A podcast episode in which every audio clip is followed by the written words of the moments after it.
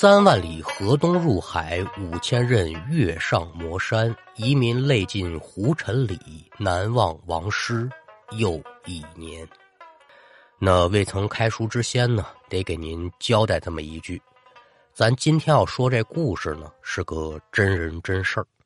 要听书，您往民国十二年，民国十二年就是一九二三年吧，江苏境内泰兴县来看。咱们今天要说这一位呢，三十岁出头的年纪，名叫施庆忠，以何为业呢？士农工商是一概的不沾啊，黑白两道，他没走白道，单单走了这个黑道，可说是混社会，但也没到那个只手遮天的地位啊。手底下有那么五六个小喽啰，算是个大势力下头的小头目。您别瞧这势力小。有句话说得好啊，“阎王爷好见，小鬼难缠。”我要真说把他平时干这些个事儿一一给您讲明了啊，那咱得到明年元宵节差不多。简言一句话啊，自打上了这条道和人沾边的事儿，他是一点不干。走大街上，别说是人了，狗瞧见他，恨不得都啐口唾沫。您列位琢磨琢磨，这人多招恨吗？别的不表，咱就单说这一日。今天这施庆忠呢，比往日烦闷了不少。怎么的呢？有个成语叫“狼狈为奸”呢。这狈想跟着狼分一杯羹，就得把狼给巴结住喽。靠什么巴结呢？就是给这狼出主意，我教你怎么捕食。这个施庆忠也如是一样。他要是想在自己这一亩三分地站稳了脚跟。除了替上头做事儿，那还得定期往上交钱。这个钱叫什么呢？叫贡钱。施庆忠这种人自己肯定是不挣钱的喽。他想交这贡钱怎么办呢？就是搜刮民脂民膏，美其名曰叫保护费呗。但可有一节，这街面上但凡是叫得上名的张三李四，那后面可都有势力保着，他招惹得起吗？招惹不起。那些个叫不上名的，他又榨不出多少个油水，所以这贡钱他交起来就费劲儿。眼看今天这日子口又到了啊，贡钱还是没着落。您说这石庆忠心里能好受吗？没主意。但架不住手底下的人馊主意多呀，你出一个，我出一个。赶等张三李四王五赵六都说完了，哎，突然有这么一主意，大家伙是纷纷叫好。这这主意真不赖啊，真有你小子的。什么呢？说来太缺德了。城外二十里呀，有这么一座天王庙，据说这香火挺盛。香火一盛，那鲜火钱自然可就少不了的喽。几个人打定了主意，咱呢夜入天王庙盗取功德箱。那位就说了：“这不是都是流氓吗？你直接进去抢不就得了吗？你还偷干嘛呀？怪费劲的。咱说书可得讲理啊。”咱先抛开白天这人多能不能得手不提，咱就单说一点信仰问题。您说他们几个敢去偷这功德箱去，他们能信佛吗？自然是不信的。但保不齐上头哪位头头信呢？万一这事儿传扬出去，这后果不用多说了吧？按下这些不表，咱就单说这天晚上三更时分。施庆忠几个人可就蹑足潜踪来到了天王庙的庙墙以外。白天那都踩好点了，到了之后也不废话，踩着人梯蹭蹭蹭蹭蹭，全进庙里头了。之后瞅准了大殿的位置是高抬脚轻落足，几个人可就摸进了大殿之内。说这天王庙供的是哪路神仙呢？就是那个哪吒三太子他父亲叫托塔李天王李靖啊。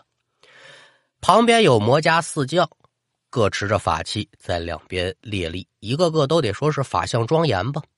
白天瞧着没什么，您敢等晚上再一瞧，这魔家四将啊，魔力青、魔力红、魔力海、魔力寿，这几位反正都都都都有点瘆得慌。其中胆子最小这张三儿呢，瞧见殿内的神像之后，刚踏进去的脚可又收回来了，把着殿门偷摸的呢，可就瞧着里面这几个人。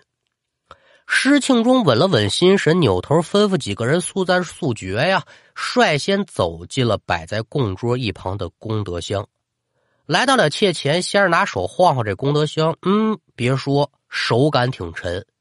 施庆忠不由得是喜从心来呀，就等着身后的人过来把功德箱抱走，这不就齐活了吗？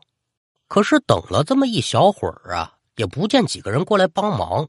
施庆忠心头暗骂几个臭小子太磨蹭，扭身就准备催促他们快点可赶等把这头也扭过来了，这人也就愣了，怎么回事啊？就见施庆忠带来的这几个嘎杂子琉璃球吧，现在是齐刷刷的都跪地上了，就连躲在店门外胆子最小的那人，也是眼瞧着天王李靖，目光涣散，面容呆滞。心中不解之际呢，耳听得大殿之内突然传来一声闷喝，这小子心中猛然就一惊，坏了，我这是惊动了庙祝了。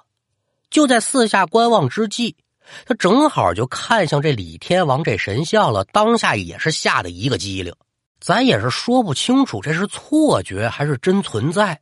哎，眼前这李天王就跟活了一样，一脸的怒容，正瞧着他呢。余光再看旁边这魔里兽，我手里缠那条青蛇也活了，对着这施庆忠不停的吐信子。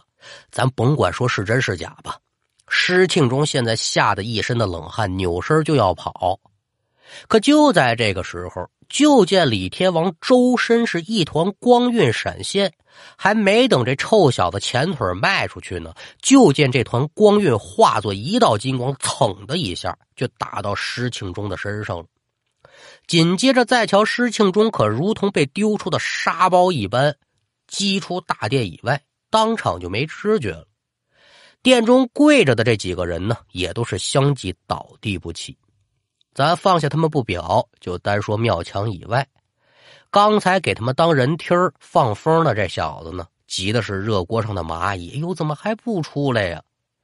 算时间一炷香的功夫过去了，按说这会儿早该出来了。现在是一不见人，二也没听见被发现的迹象。你说这些人干嘛去了呢？看门这人他就想不明白，但他也不敢进去，就这么一直在外头等，一直等到了天光泛亮，这就听到庙内一阵的喧闹。那把风的人还不明白吗？准是被发现了。我呀，脚底下抹油，溜之大吉吧。咱说完这把风的，再说回到庙里头，施庆忠这几个人这会儿就已然醒了，被整个庙里的这个和尚啊，就给围在大殿之中了。问问吧，怎么回事啊？你们来这干嘛呀？那施庆忠敢不敢照实的说，我来偷钱来了？吓死他，他也不敢呢。扔下这么几句光棍调，大爷，我昨天喝多了，赏你们个面子，在这儿睡了一晚上。说这么几句话，带着几个人呢，是仓皇而逃。随便找个地儿，这施庆忠可就得问了：“哎，你们昨天几个怎么回事？好面跪下干嘛？”张三等人也是一脸的茫然，说：“这进店之后的事我们还真一点都想不起来了。大哥，您您怎么回事？还甭提了，是如此这般，这般如此，最后这么一道金光就打到我身上了，我就被打出去了。”我就晕了。听完施庆忠的描述，几个人是惊诧不已。其中缘由，大家是心知肚明啊，但谁也没有明说，就把出主意这人数落一顿呗。你这什么馊主意？本以为这事可就过去了，不成想是转过天来，这几个人呢，没一个能下得了床的了。具体说什么病不知道，但看这架篓子，一个个是病入膏肓。旁人不提，咱就单说这个流氓混混施庆忠，躺在床上心里后悔呀。哎呦，你说我偷什么不好？我偷庙里头，心里明白自己这病怎么来的，得罪了人尚且是有周旋的余地，我这得罪了天上的神明，怕是无力回天了。我呀，这辈子到头了。也就在施庆忠准备等死的时候，怎么就这么巧？家里来了这么一位，谁呢？一个云游的云水僧，碰巧从他们家门口过，准备化点斋饭。施庆忠有家有室的，这些个日子呢，家里人为他这个病也没少操心。眼见得是有僧人进门，喜不自抑。哎呦，大师哎，给您斋饭没问题，您行个方便，给我们家里这个病重的瞧瞧吧。出家人自然是以这个度世救人为己任的喽，瞧病那更不在话下了。您就得问说，这和尚还会看病吗？太会了。像咱原来总说的这个济公啊，就是修缘老祖。为什么临安城的老百姓这么爱戴他？就是因为老爷子会看病。那本来这次这云游僧呢来是奔着看病来的，不成想，瞧见这施庆忠之后，嗯，这脸色可就变了。为的嘛呢？这僧人呢修行挺高，法眼已开，拿这法眼一瞧，他就瞧出来了。哦，你呀，这小子不怎么着啊。可就把他今生所做的这些个凹头事儿都给说了一遍。哦，阿弥陀佛，施主，你今生是无恶不作，罪孽深重，如今你是罪恶贯身，接近报应循环的时候了。我呢，无力回天。我看你啊，趁早忏悔，弥补罪过，不然的话，你下辈子转世啊，准是个猪。说到这儿了，有人就得问。僧人怎么会说这施庆忠会转世为猪呢？咱简单说啊，佛教呢有这么一个六道轮回之说，是天道、人道、畜道、鬼道、地狱道和阿修罗道。罪恶之人多转世为畜生道，而猪呢是人类最早的肉食来源，所以自然就避免不了被宰杀的命运。投身为猪是一种比较悲惨的宿命。也就有着因果报应的含义在里头。人老和尚把话都说的这么明白了，自己干的这点事儿，那不跟明镜似的呀？知道我活准是活不成了，想后悔那也来不及了。说甘心吗？下辈子做猪不甘心。所以施庆忠呢，就有心听这僧人的话，准备双手合十进行忏悔。但这会儿，这施庆忠就一滩烂泥的相仿，想动动不了。最后卯足了劲，在江尖儿的呢，把这左手伸到胸前，单手做了个忏悔的模样。见此情形，一旁的僧人又说：“可惜呀，可惜，你仅以一手礼佛，还是难逃脱转世为猪的命运。看来这就是天意使然了。不过说呢，你虽然逃脱不了转世为猪的命运。”但，你这只左手还可以免生于猪形，而且呢，可以免去挨刀之苦。您听这话啊，它变成一只猪，但这左手可以不变成猪形，这是嘛意思呢？僧人说完了，扭身就走了，一家子人捏呆呆、愣磕磕，都不懂。这僧人该云游云游，施庆忠也在这几天之后呢，带着一身的罪恶下去报道去了。好家伙，这一听谁死了，施庆忠死了，高兴啊！老百姓啊，哎呦喂，好家伙，过年一般，又包饺子又放鞭炮，甭提多高兴了。您琢磨琢磨，这人混到这个程度，那还有意思没意思？其中最高兴的一位当属是谁呢？城外杨家庄卖肉的。杨万里，这老哥平时就没少让这施庆忠祸害，现在人死了，心里自然高兴啊。其二呢，家里这老母猪啊要下崽了，盘算着日子口快到了，这天晚上一家人就都守在猪圈，等着这猪崽降生。家里老母猪呢倒是真给力，噗噗噗噗，一连生下了九个小猪崽儿全都是囫囵个的。而且看架势呢，还得生。赶等一家人满怀期待，等着下一个猪崽降生的时候，就发现这老母猪有点费力了。杨万里一瞧，赶紧搭把手吧。老母猪连着人的帮忙，费了好大劲，把这小猪崽生下来了。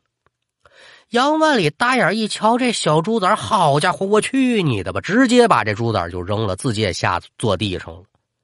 身边围着的家人一瞧，这小猪崽个个也都是惊惧之色。那位就得问了：这瞧见什么了？了不得了啊！就见这小猪崽是没别的毛病，只是其中一个蹄子，竟然是一只五指俱全、长着手指甲、大小长短一模一样的人手。随着这只猪的降生，那很快可就轰动十里八乡了。大家纷纷就涌到杨万里家中来瞧瞧这新鲜孩儿。再说回这猪呢，反正也是真有意思啊。它长手的这个蹄子啊，从来不着地，就这么捐着，而且时不时的呢，还对人做个合掌行礼的样子。更为惊奇的是，这只猪长手的那蹄子竟然是左前蹄儿。正因为如此，大家可就不由得想起之前这施庆忠跟僧人的那次遭遇了。僧人临行前说了那么句话：“说你虽然逃脱不了转世为猪的命运，但你这左手啊可以免生猪刑。”大家就坚信这是僧人的话呢。没料平地儿上应验了，这施庆忠啊果然转世成猪了。这事儿既然能惊动泰兴百姓，自然也就得惊动施庆忠的家人了。见事情灵验，又不忍让这施庆忠转世的这只猪再遭到刀剐之苦，可就上门找到杨万里了。说：“杨大哥呀，您发发善心，把这猪卖给我吧，我们让他真心的悔过。”这老杨呢，琢磨琢磨，那就卖给你们吧，花了一个大价钱把这猪买过来，送到了上海的宝华寺。放生了，这猪进了寺庙，自然就免了刀剐之苦。这就应验了僧人那个后半句话。这猪虽然进宝华寺了，但来参观的人依旧是络绎不绝呀。每当有人前来，这猪就在猪圈里东躲西藏，明眼人瞧得出来，这是没脸见人。所以大家就更相信这猪就是前世的施庆忠。随着施庆忠转世为猪的事件不断发酵，知道这事儿的人也越来越多，传的可也就越来越广。在一九三四年的时候呢，一个叫狄子平的作家慕名来到了宝华寺，惊奇之余呢，就请上海的静华照相馆的摄影师呢给这猪拍了张照片，自己亲自执笔写下了一篇“人畜轮回之铁圣”的。劝善短文关于这照片跟文章呢，朱石界回头会在评论区发出来啊，到时候您列位可以看看。学徒我是没什么宗教信仰，这个佛学对于我来说一直都可以当成哲学书来看。但是您琢磨他说这话有道理，说种瓜得瓜，种豆得豆，也就是说你种什么因得什么果。种善因得善果，反之你种恶因自然是得恶果呀。有因而无果，那就是时候未到。咱还是那句话，善恶终有报，是天道好轮回。不信您抬头看，苍天饶过谁？好了，今天这个故事就给您讲完了，感谢您的收听。